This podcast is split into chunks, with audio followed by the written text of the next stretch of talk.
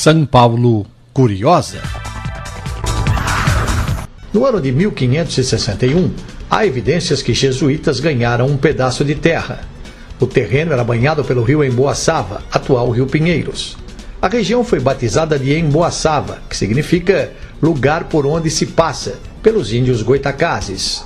Em meados do século XVIII, uma propriedade da região se destacava, a Fazendinha da Lapa, que recebera este nome devido ao fato de os jesuítas terem sido obrigados a realizar uma missa anual a Nossa Senhora da Lapa, em troca das terras.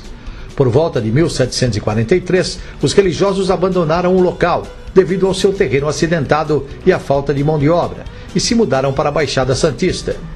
No final do século XIX, chegaram ao bairro famílias de diversas nacionalidades.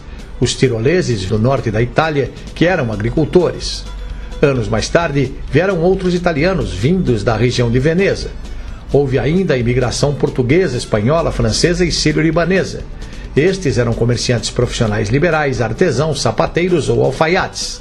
A influência italiana no bairro é muito significativa. Tem designações que fazem referência à Itália e ao Império Romano, tais como Roma, Coriolano, Cipião, entre outros. São Paulo Curiosa.